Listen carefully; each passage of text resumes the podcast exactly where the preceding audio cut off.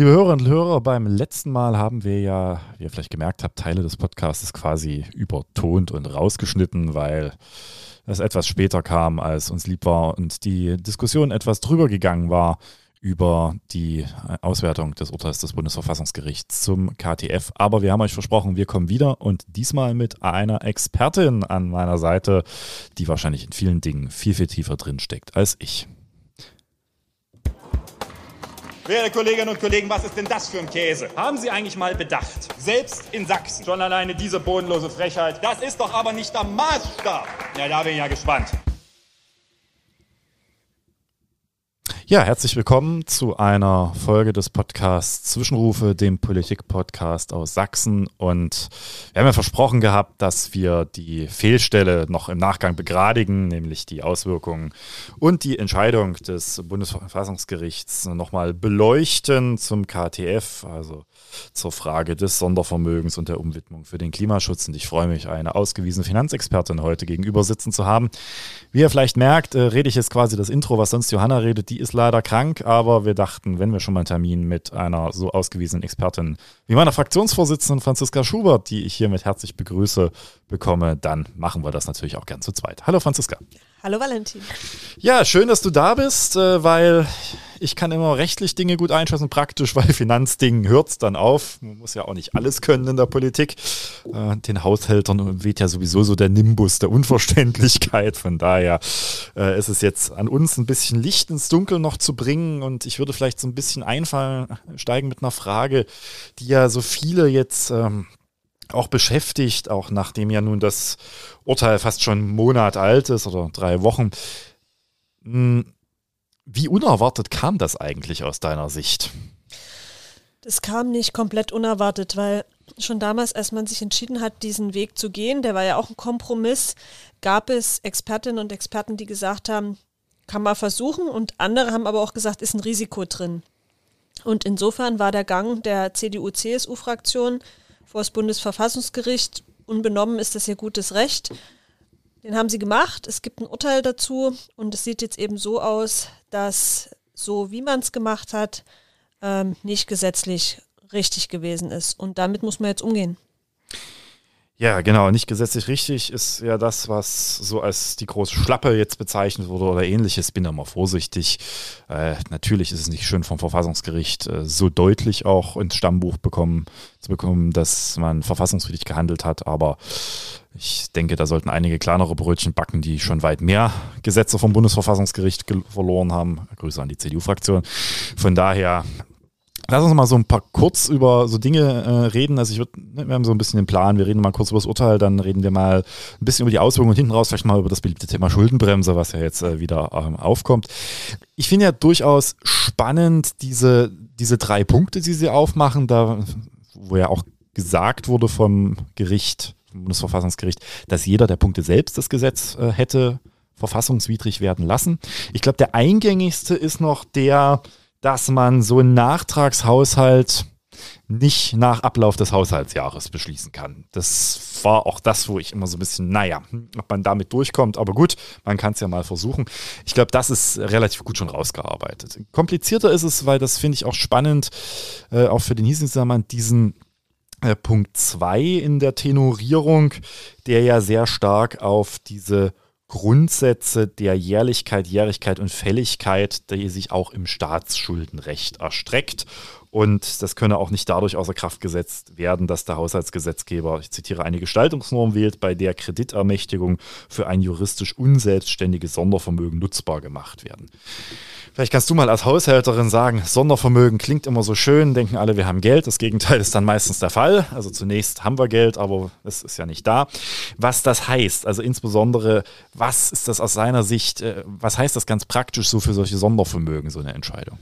Ich kann das mal in einem sächsischen Beispiel vielleicht auch machen. Wir haben damals, als wir auch noch in der Opposition gewesen sind, hier in Sachsen immer den Zukunftssicherungsfonds angegriffen und haben uns eben genau auf diese Regelung, die eben das Bundeshaushaltsrecht auch vorgegeben hat, zu Sondervermögen berufen. Das heißt, ich richte dann ein Sondervermögen ein, wenn es einem ganz spezifischen Zweck dient und ich richte die für eine bestimmte Zeitdauer ein. Und warum richtet man Sondervermögen ein? Man richtet sie deswegen ein, weil man dann nicht an die äh, Haushaltsjahre gebunden ist. In Sachsen ist es ein Doppelhaushalt, im Bund machen die Einjahreshaushalte. Das heißt, man hat dort eine Summe, die über einen bestimmten Zeitraum für den festgelegten Zweck zur Verfügung steht. Wir haben das damals deswegen beim Zukunftssicherungsfonds kritisiert, weil dort war alles Mögliche subsumiert. Es gab keinen genau erkennbaren Zweck. Man hat dann so Dinge, du erinnerst dich, wie Nagetierbefall in der Polizeidirektion rausfinanziert.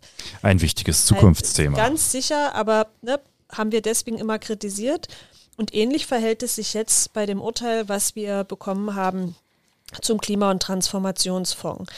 Die, ähm, die, äh, das, das, was das Urteil sagt, ist letztendlich, es verstößt gegen diese äh, Prinzipien der Jährigkeit und der Jährlichkeit. Ne? Das haben wir besprochen. Und äh, die Frage, und da kommen wir dann später nochmal dazu, ähm, wie die Lösung aussehen kann, ob nicht diese, dieser Zweck, der dort benannt worden ist, ob das nicht vielmehr eigentlich eine strukturelle Daueraufgabe ist, die im Haushalt abzubilden ist. Können wir gleich nochmal drüber reden. Das, ist, das sind so die zwei Punkte, die ich auf jeden Fall äh, sehe bei diesem Sondervermögen. Und was die Richter ja auch ähm, angekreidet haben, ist die Herkunft der Mittel. Das heißt, ähm, es wurde eine Kreditermächtigung für den Zweck Corona-Hilfen ausgesprochen, Corona-Bewältigung. Und das war eigentlich das Hauptrisiko meines Erachtens nach zu sagen, wir nutzen die nicht ausgeschöpften Kreditermächtigungen, widmen die einfach für einen anderen Zweck um und packen die dort in dieses ähm, Sondervermögen. Mhm. Die Bedeutung des Klima- und Transformationsfonds, da kommen wir ja gleich nochmal äh, drauf, ist für den Wirtschaftsstandort Deutschland wirklich ähm, nicht zu unterschätzen. Aber wenn du mich fragst, was sozusagen bei Sondervermögen dort das war, wo man jetzt draufgegangen ist, dann ist das sehr nachvollziehbar, was das äh, Bundesverfassungsgericht dort ausgeführt hat. Ich finde, wenn man sich das Urteil so anschaut, also das mit der mit der Nachjährigkeit, das geht jedem so eingängig. Ne? Also so ein Haushalt für ein abgelaufenes Haushaltsjahr zu beschließen, hä, okay. Das war zwar nicht unüblich mitunter und äh, ist natürlich auch mit Fristen, die mitunter so in Einklang zu bringen sind, nicht ganz so einfach, aber das war so ein bisschen noch der Punkt, der am eingängigsten ist. Das hast du den Punkt schon angerissen, den ich am wenigsten eingängig finde in der Entscheidung, weil er, ich gehöre zu denen, die durchaus mal sagen, auch aus meinem quasi im beruflichen Kontext, also meinem Studiumkontext her, Verfassungsgerichtsbarkeit ist äh, etwas, wo man auch begründet andere Auffassungen äh, zu haben kann. Deswegen das nicht immer mit, man darf äh, Verfassungsgerichtsurteile nicht diskutieren, das sei Gerichtsschelte, das halte ich für totalen Quatsch. Man sieht ja auch beispielsweise an Minderheitenvoten, dass es unterschiedliche Auffassungen geben kann. Hier gab es keins, muss man sagen. Da waren sie sich offenbar einig. Zum Wahlrecht gab es dann plötzlich drei abweichende Stimmen kürzlich. Also das zeigt auch, ne, wie, wie sehr plural das auch sein kann, Verfassungsrechtsprechung. Und ich finde den, den ersten Punkt äh, des, der Leitsatz, also das, was du gerade angehört hast, also am wenigsten eigentlich diesen, diesen Sachzusammenhang, der da gegeben sein muss. Ich zitiere vielleicht mal aus dem Leitsatz noch für diejenigen über den Wortlaut von Artikel 109 Absatz 3 Satz 2 und Artikel 115 Absatz 2 Satz 6 Grundgesetz, das sind diese ganzen Normen, um die es hier im Wesentlichen geht. Hinaus ist ein sachlicher Veranlassungszu Zusammenhang zwischen der Naturkatastrophe oder außergewöhnlicher Notsituation und der Beschreitung der Kreditobergrenze erforderlich. Hm, ja, das wird man vielleicht noch in der Verfassung so annehmen können. Ich der Überzeugung, dass das schon Sachzusammenhang gibt. Klar, ich soll jetzt hier nicht eine Notlage erklären und das Geld für was im selben Jahr für was vollkommen anderes verwenden. Hm, allerdings, und dann heißt es, bei dessen Beurteilung kommt dem Gesetzgeber ein Entscheidungs- und Beurteilungsspielraum zu. Soweit kann ich dem sogar noch folgen. Was ich dann aber nicht mehr so richtig nachvollziehen kann, ist, dass bei diesem Einschätzungs- und Beurteilungsspielraum heißt es dann korrespondiert dass dieser korrespondiert mit einer Darlegungslast im Gesetzgebungsverfahren. Also man muss das Ganze sehr umfassend begründen, was den Zusammenhang zwischen der Kreditermächtigung und der tatsächlichen äh, verfassungsrechtlichen Grundlage angeht. Das halte ich schon für sehr sehr weit in die Einschätzungsprärogative des Gesetzgebers reingehend, indem schon wieder umfassende Begründungs- und Darlegungslasten gegenüber dem Gesetzgeber aufgebaut werden, obwohl davon in der Verfassung gar nichts steht. Und da bin ich immer so ein bisschen mittlerweile sehr skeptisch. Das Bundesverfassungsgericht nutzt momentan nach meinem Dafürhalten immer mal wieder Entscheidungen, um in die Verfassung Dinge rein zu interpretieren und damit recht werden zu lassen, die dort gar nicht drinstehen. Und von daher äh, bin ich durchaus diskussionsbereit darüber, dass man das so sehen kann. Aber hier hätte man auch, eben auch weil es entsprechend ja Mehrheitserfordernisse für bestimmte Voraussetzungen gibt, hätte man meines Erachtens auch sagen können, naja, hier gibt es einen sehr, sehr weiten Entscheidungsspielraum und auch einen Beurteilungsspielraum und der bedarf jetzt auch keiner erheblichen Darlegungslast, sondern man geht davon aus, dass der Gesetzgeber schon von diesem Recht, wie er auch sonst im Haushaltsrecht, vernünftig Gebrauch macht. Das ist, finde ich, so den wenigst eingängigen Teil, aber der hat natürlich auch Konsequenzen. Und das finde ich eigentlich den Punkt, der, wenn ich jetzt mal so mit Blick auf so Landesverfassung oder ähnliches äh, gucke, für mich eigentlich die größte Konsequenz äh, entfaltet. Ich erinnere mich noch so ein bisschen an die Diskussion um den Antrag, Franziska, über die quasi Entscheidung der außergewöhnlichen Notlage in Sachsen, wo wir sehr lange über die Begründung diskutiert haben, weil uns die zu dünn ausgefallen war. Ich erinnere mich da auch noch dran. Und da warst du ja auch derjenige, der dort maßgeblich darauf hingewiesen hat, dass da, sage ich mal, mehr Futter dran muss. ne? Und ähm, im Grunde war es richtig, dass wir diese Begründung angereichert haben, weil wir natürlich jetzt auch ein, ähm, glaube ich, anhängiges Verfahren noch haben, was die Opposition im Landtag gestellt hat wo wir noch keine Entscheidung haben. Das ist auch nicht so super geschrieben. Ne? Da geht es ja aber auch ein bisschen um was anderes. Da genau. geht es so generell, ob so ein Sondervermögen überhaupt möglich ist nach genau. der sächsischen Verfassung. Da habe ich weniger Zweifel, weil wir haben uns ja an die Grundsätze, die hier drinstehen, im Wesentlichen gehalten. Haben wir uns und wir haben uns das sehr genau überlegt und wir sind auch nicht der Versuchung erlegen, sozusagen zu gucken, wenn da was übrig bleibt, was können wir da vielleicht sonst noch was machen, sondern wir waren da eigentlich immer sehr stringent. Wir haben ja selber auch ein Sondervermögen gestrickt zum Thema äh, Klima, Klimawandelanpassung mit dem Klimafonds in Sachsen. Und ähm, auch da haben wir uns sehr, sehr große Mühe gegeben, eben genau in diesen Rahmen zu bleiben, dass wir dort eine saubere rechtliche ähm, Grundlage haben. Also da waren wir eigentlich immer schon sehr nah dran, sowohl bei unserem Corona-Bewältigungsfonds als eben auch zum Beispiel beim Klimafonds, den wir auf sächsischer Ebene haben. Und in Sachsen haben wir ja auch Glück, dass wir den Klimafonds so gestrickt haben, wie wir ihn gestrickt haben. Da ist ausschließlich Landesgeld drin und deswegen sind die Mittel da drin zum Beispiel nicht betroffen von dem Urteil. Mhm, mhm. Das ist ganz spannend. Ich äh, will gar nicht so weiter, so tief in die rechtliche Diskussion einsteigen, aber ein Punkt, den, der ist mir so nach dem zweiten oder dritten Lesen dieser Entscheidung gekommen und den würde ich gerne noch mal kurz mit dir erörtern, weil ich deine, deine Sicht als Finanzerin dort mal interessieren würde. Und zwar habe ich mir irgendwann mal, man liest ja dann so Verfassungsgerichtsentscheidungen immer hinten die ab ähm, quasi im Wesentlichen dem Buchstabe C, wie es so schön heißt, gerne auch ja als das hohe C bekannt, der verfassungsgerichtlichen Judikatur, also sprich die Grundsätze im materiellen Sinne.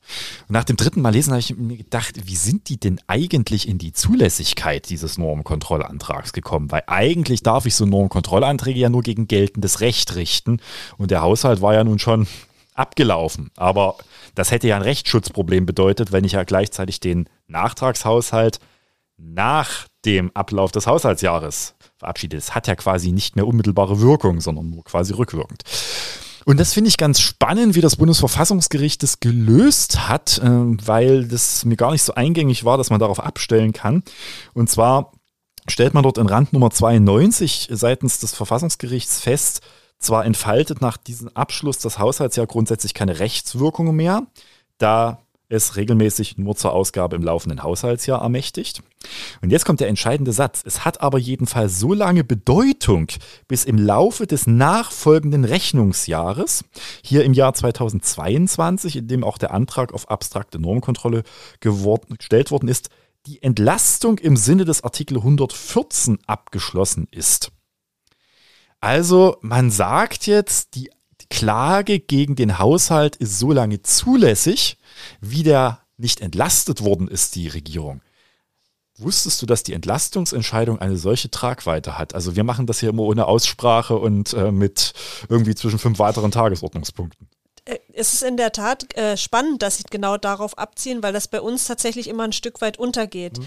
Aber Fakt ist, dass sozusagen ähm, das Rechnungsjahr abgeschlossen wird nach dem Haushaltsjahr.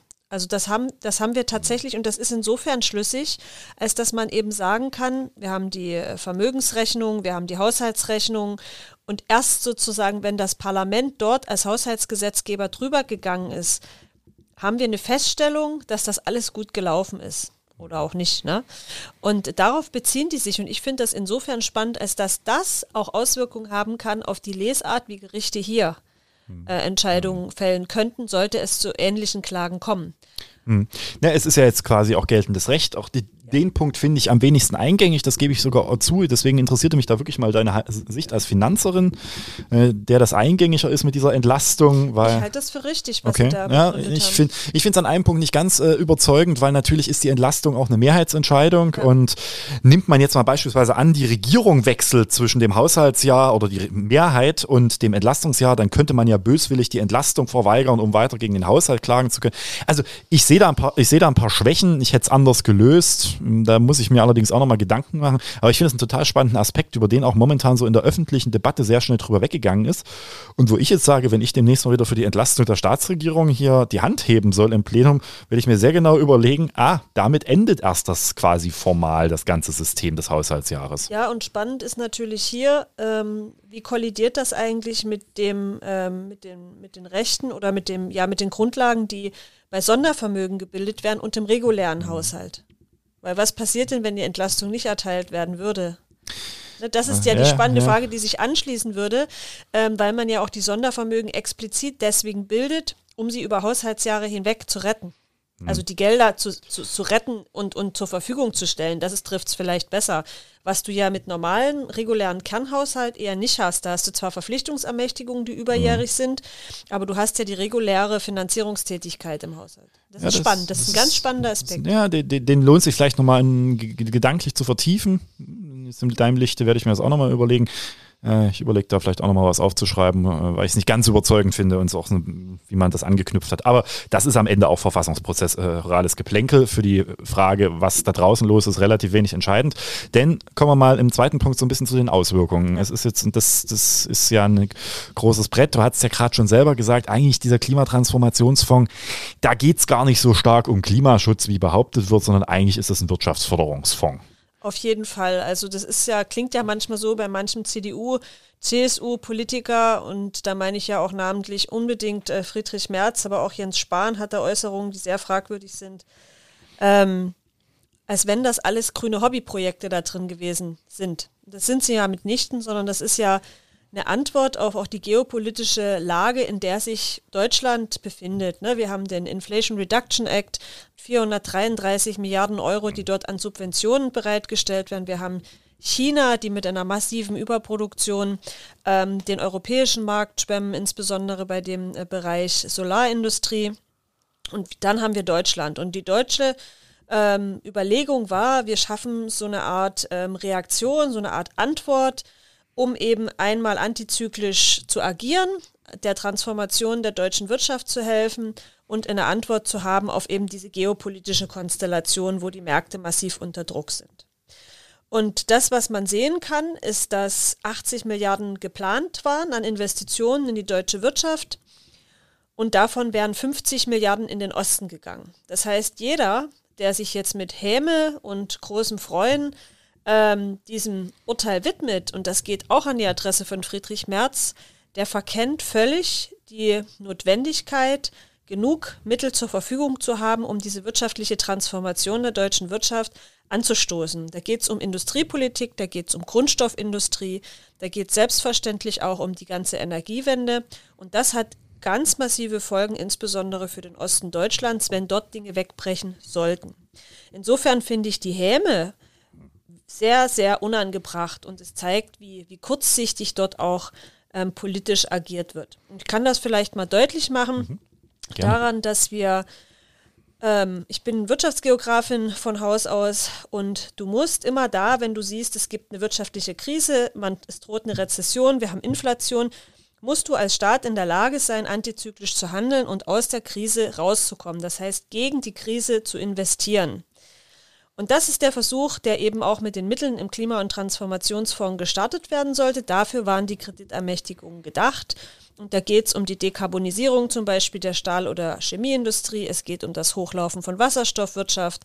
Es geht um das Thema Stärkung der Solarindustrie in Deutschland. Und das sind alles sehr, sehr wichtige Themen. Und ich kann das immer nicht hören, wenn auch unser Ministerpräsident zum Thema Deindustrialisierung Deutschlands spricht, weil wir erleben eigentlich was anderes. Wir erleben die nächste wirtschaftliche Phase, den nächsten Zyklus. Und diese wirtschaftlichen Zyklen werden immer getrieben durch Schlüsseltechnologien, durch ähm, innovative Techniken. Wir haben das alles in Deutschland am Standort, aber wir müssen die Rahmenbedingungen und die Infrastrukturen dafür schaffen. Und ich glaube, das ist sehr eingängig. Und da lag eben der Fokus auch auf den neuen Bundesländern und eben auch Sachsen. Es ging um die Chipindustrie, genau. es ging um Wasserstoff. Das sind alles Themen und da muss man sich jetzt überlegen, wie fängt man das auf. Aber jenseits dieser Fragestellung, was die Investitionsnotwendigkeiten angeht, muss man sich ganz klar auch die politischen Reaktionen angucken. Und ähm, da finde ich, ist das eine relativ, es ist eine Verantwortungslosigkeit, wie dort äh, auch umgegangen wird mit dem Urteil. Es ist ja nicht nur die Häme, die dort kommt, sondern da sind ja auch absurde Kürzungsvorschläge wirklich im Raum. Da können wir später nochmal drüber sprechen. Und wir können über, diese, über dieses Verhalten sehr deutlich erkennen, dass die Folgen und das Ausmaß für Gesamtdeutschland nicht verstanden werden in dieser Fraktion. Ist das vielleicht auch der Grund, warum so ein bisschen am, in den ersten Tagen danach die, die ostdeutschen MPs sich erstaunlich zurückgehalten haben in der Kommentierung der Entscheidung aus deiner Sicht? Ich denke ja, weil sie halt gesehen haben, wie Friedrich Merz sozusagen kommentiert hat. Ich glaube aber, dass, das, äh, dass es da einen Riss gibt innerhalb der mhm. CDU mittlerweile, der eben zwischen Ost und West geht. Und wir sehen das insbesondere auch daran, dass auch äh, die ostdeutschen MPs angefangen haben, eine Reform der Schuldenbremse mhm. zu unterstützen eigentlich etwas, was Friedrich Merz zum Beispiel bisher immer abgelehnt hat. Und das finde ich sehr, sehr spannend, aber da können wir vielleicht später nochmal drauf kommen. Genau, ich wollte eigentlich sogar jetzt schon so ein bisschen drauf kommen, würde aber nochmal kurz die Einlaufkurve äh, machen. Also ich finde das auch mit, äh, mit der Häme sehr, sehr schwierig. Ich meine, jeder hat das Recht, vor das Bundesverfassungsgericht zu gehen, aber niemand äh, ist davor die Verantwortung genommen, dann mit den Folgen auch klar zu kommen. Und was nicht funktioniert, ist nach dem Motto, haltet den Dieb jetzt zu erzählen, äh, das Geld ist nicht da, aber wir wollen trotzdem die Fördermilliarden für äh, unsere genau. Chipindustrie, weil wo soll es denn herkommen? Also genau. Und ich finde dann auch wenig eingängig zu sagen, wenn dann die Behauptung ist, naja, 60 Milliarden sei nicht viel Geld. Das könnte man ja irgendwie aus dem Bundeshaushalt rausschwitzen, was jetzt ja gerade gesagt wird. Also ganz so rosig sind die Zeiten auch nicht mehr in Berlin.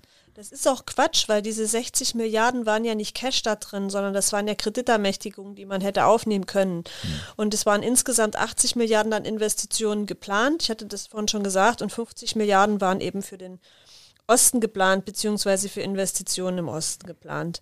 Und ähm, es geht nicht so ohne weiteres 60 Milliarden einzusparen. Es geht auch nicht so ohne weiteres 10 Milliarden einzusparen.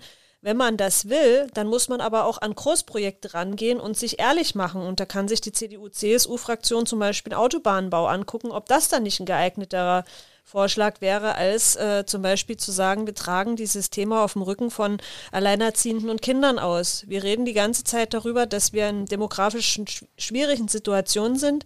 Wir können uns das nicht leisten, Kinder, junge Menschen auf der Strecke zu lassen und auch dieses Ausspielen von Industriepolitik, Wirtschaftspolitik gegen die Schwächsten in unserer Gesellschaft, das finde ich total unwürdig, muss ich wirklich sagen. Und das ist das, was mich an dieser Debatte, in, in der Unehrlichkeit, in der sie geführt wird, wirklich ähm, verärgert, weil jedes Kind, jeder junge Mensch, den wir verlieren, der steht uns dann auch langfristig insgesamt nicht wirklich zur Verfügung. Und das können wir alle nicht wollen. Und auch diese ganze Debatte, ähm, massive Eingriffe in, die, ähm, in den ganzen Sozialbereich zu machen. Ich habe mich gefreut, dass die Arbeitnehmervertretung innerhalb der CDU. Das ist ähm, quasi für uns Zuhörer, das ist der linke Flügel der, der CDU. Linke Flügel der CDU sich klar geäußert hat und gefordert hat, sämtliche Diskussionen über Kürzungen im Sozialbereich augenblicklich zu beenden. Auch da sieht man diese Ruptur, die da eigentlich durch, durch diese Partei geht. Und ich halte das auch für richtig. Das eine kann man nicht mit dem anderen aufwiegen und man erreicht auch nicht durch Kürzungen in dem Bereich, dass man diese, diese fehlenden 60 Milliarden Kreditermächtigungen dort auffüllt. Also das halte ich für einen Grad an Absurdität, der schwer zu toppen ist. Dann lass uns doch mal zu unserem Lieblingsthema kommen, der Schuldenbremse. Ja, ja die berechtigterweise sind ja jetzt äh, auch von, ja nicht nur von, von Grünen, von dem man das ja ahnt, und von der SPD, immer so leichte Anklänge sogar in Teilen der FDP zu verzeichnen, dass man da was nachdenkt, sondern auch ja von führenden Ökonominnen und Ökonomen in Deutschland die Frage gestellt, können wir uns diese Schuldenbremse, die im Wesentlichen eine Investitionsbremse ist, überhaupt noch leisten? Glaubst du, dass sie geändert wird im Lichte der Entscheidung? Ich glaube nicht, dass sie in dieser Legislatur geändert wird, aber man wird sie sich äh, in der nächsten Legislatur anschauen müssen. Es gibt äh, zwei verschiedene Auffassungen und Lesarten, auch zwischen den äh, Finanzwissenschaftlerinnen und Wissenschaftlern die eine Seite sagt ganz klar, das ist die Seite so um Achim Truger, der auch wirtschaftsweise ist, der auch für uns schon mal als Sachverständiger hier war, als wir diskutiert mhm. haben, ob wir die, unsere Schuldenbremse Auch anpassen. erfolglos bis Und dato, der ganz ja. klar gesagt hat, die sächsische Schuldenbremse, das kann man so nicht machen. Ähm, der sagt, ja, Reform der Schuldenbremse ist notwendig, weil was bringt es denn, der nächsten Generation ein schuldenfreies, aber marodes Land zu hinterlassen? Das ist die eine, um jetzt mal, ich verkürze es, mhm. ne? Die eine Leser. Die andere, das ist die, die unter anderem Frau Übelmesser auch gestern bei Fakt ist nochmal vorgetragen hat, ähm, die sagt, man kann innerhalb der jetzt sich schon bestehenden Regelung durchaus ähm, arbeiten. Und ähm, zwar, indem man, wenn man anerkennt, dass das Thema Klimaschutz oder das Thema Transformation der Wirtschaft eine strukturelle Aufgabe ist, eine dauerhafte Aufgabe ist, dann kann man das entsprechend auch in die reguläre Investitionsplanung des Haushalts aufnehmen und muss gucken, wie weit man dann mit dem verfügbaren Kreditrahmen kommt. Mhm. Das ist die zweite Lesart, die es gibt. Mhm. Ich will sagen, als wir darüber diskutiert haben, und wir werden das natürlich auch weiter diskutieren, die sächsische Schuldenbremse anzupassen, weil die ist noch far away von den Möglichkeiten, die im Bund ist, haben wir gesagt, es wäre schon mal hilfreich, sich am Mechanismus der Bundesschuldenbremse zu orientieren. Na, das haben wir damals gesagt, weil die Bundesschuldenbremse doch bis zu einem gewissen Grad in der Lage ist, auf Inflation zum Beispiel zu reagieren und äh, dort Spielräume lässt. Was wir jetzt sehen ist, wenn wir, ähm, wir, wenn wir sagen, wir kriegen es nicht hin, das als strukturelle Daueraufgaben zu begreifen und uns fehlt dort Geld, dann müssen wir überlegen, wie können wir es zukünftig machen. Entweder wir bilden ein Sondervermögen, ähnlich wie das, was wir für die Bundeswehr gebildet haben, heben das in den Rang, äh, einen Verfassungsrang, brauchen aber auch da zwei Drittel Mehrheiten und gucken, was wir dann eben von der Schuldenbremse ausnehmen können. Das wäre dann dort der Fall. Wir können die Schuldenbremse auch anpassen und sagen, ähm, wie machen wir das denn für den investiven Bereich? Was ist da der Spielrahmen? Oder gehen wir von diesen, ähm, es sind glaube ich 0,35 Prozent des BIPs, was man momentan aufnehmen kann, ähm, gehen wir da vielleicht noch mal ein Stückchen höher, machen also den Rahmen größer. Wir hätten, es gibt dort Möglichkeiten, will ich dazu sagen, aber dazu muss man sich grundsätzlich verständigen, ähm, als was man eben zum Beispiel Transformation der Wirtschaft oder auch Klimaschutz tatsächlich betrachtet. Wenn wir über die sächsische Schuldenbremse reden, die kann gar nichts. Die kann nicht reagieren auf Inflation, die kann nicht reagieren auf Konjunktur. Das war ja das, was wir versucht haben, dort zu verändern. War ja. mit dem sächsischen Finanzministerium nicht zu machen. Halte ich für einen sehr, sehr großen Fehler. Wir werden sehen, wie wir einen nächsten Haushalt aufstellen können. Und auch da werden wir wieder die üblichen CDU-Debatten haben, Kürzungen im Sozialbereich, was weiß ich. Ähm, ich sage das aber klipp und klar, das hilft nichts. Ne? Und insofern sehe ich durchaus Handlungsmöglichkeiten für die Veränderung der Schuldenbremse im Bund. Halte ich für angemessen. Ähm, und ich sehe es natürlich auch auf sächsischer Ebene, das muss man auch dringend äh, anpacken, aber das ist heute nicht unser Thema. Das war, glaube ich, beim letzten Mal unser Thema. Genau, das war beim letzten Mal unser Thema. Da könnt ihr gerne auch nochmal reinhören, was so die Probleme der sächsischen Schuldenbremse sind. Wir verlinken das entsprechend auch nochmal unten für euch. Ich finde ja ganz spannend, so die, die, die Diskussionen immer um, um Schulden und äh, das, ich finde das ja alles so verkürzt. Dann wird dann die schwäbische Hausfrau bemüht und ähnliches, die nur das Geld ausgibt, was sie hat. Ich fand da mal einen bekannten deutschen Ökonom äh, sehr schön, der meinte, die schwäbische Hausfrau hat aber ihr Haus, äh, Häusle auch mit Kredit gekauft äh, und äh, ja, also so viel zum Thema. Also das ist ja alles äh, eine spannende äh, Diskussion, die aber teilweise ja auch äh, zum Fetisch geworden ist in der CDU. Also die schwarze Null, komme was wolle, weil man sonst außer dem Verbot von Gendern äh, nichts mehr hat. Das ist ja quasi so die, die, die Null quasi. Ich sehe so, ich sehe so immer CDUler, wie sie sich so an so eine schwarze Null klammern und so eine große und sagen, nicht, nicht mit uns wird sie uns verlassen. Und ich finde es eigentlich fatal in der Diskussion, weil das ja natürlich auch diese viele Zukunftsentscheidungen einfach hemmt und wenn man Politik als Gestaltung der Zukunft versteht und nicht als die Bewahrung des Vergangenen, dann müsste selbst doch jedem CDUler eingängig sein, dass das nicht funktioniert. Ja, und es zeigt auch eigentlich, wie lost die CDU ist, und zwar hinsichtlich ihrer ganzen Inhalte, die sie eigentlich hat. Und so wie du es beschrieben hast, die schwarze Null wird zum heiligen Kral hochstilisiert. Ähm, und dadurch wird verhindert, und das haben sie in den letzten Jahren ja auch echt verpennt. Sie hatten ja Gelder da, sie hatten ja Überschüsse, sie hatten Einnahmen, es war eine goldene Dekade. Es gab Geld, es gab keine, muss es keine Zinsen genau. zahlen, das hast noch Geld dazugekriegt. Sie haben ja versäumt, ja. in maßgeblichen Bereichen zu investieren. Also gerade Infrastrukturbereich, wenn ich an die Deutsche Bahn denke, ist so ein Klassiker. Digitalisierung, Bildung, Forschung, aber auch die äh, Energiewende, damit wir unabhängig sind in diesem Bereich von, von Russland. Das ist ja alles nicht erfolgt, ähm, aus welchen Gründen auch immer. Und es ist jetzt ein bisschen wohlfeil, sich in Debatten immer rauszustehlen mit der Ansage, wie lange wollen Sie denn jetzt äh, noch sagen, was wir alles 16 Jahre versäumt haben? Das, das ist ja offensichtlich, was Sie versäumt haben, kann man darauf antworten. Und aus dieser, aus dieser Verantwortung darf man sie dort auch nicht rauslassen. Man kann auch nicht dulden, dass gesagt wird, ja, hier, die Ampel ist jetzt zwei Jahre in Verantwortung, die haben jetzt für alles die Verantwortung. Nee, die haben in verschiedenen Punkten gerade unser Wirtschaftsministerium einen Zug reingebracht, weil dort über Jahre die Dinge einfach verschlafen worden sind. Und das kann man anerkennen, das lässt sich deutlich zeigen und das sagen ja nicht nur wir als Bündnisgrüne, sondern das sieht man ja, wenn man mit Unternehmen und Beschäftigten spricht, ähm, die ja auf diesem Weg auch der, der Transformation längst eingeschwenkt sind die haben dort in der CDU keinen Ansprechpartner. Und was ist denn das, wenn sich ein sächsischer Ministerpräsident vor die versammelte Kompetenz der Energiewende stellt, auf dem Ostdeutschen Energieforum sagt, die Energiewende ist gescheitert. Während vor ihm lauter Leute sitzen, die das im täglichen Betrieb machen und die ganz genau wissen, wie sich die Märkte entwickeln und wie notwendig das ist. Und das meine ich damit. Das zeigt, wie lost die sind, auch in wirtschaftspolitischen Fragen und finanzpolitischen Fragen. Ja, die böse, böse Zungen behaupten, von Finanzpolitik hätte die CDU ja noch nie Ahnung gehabt in ihrem Leben.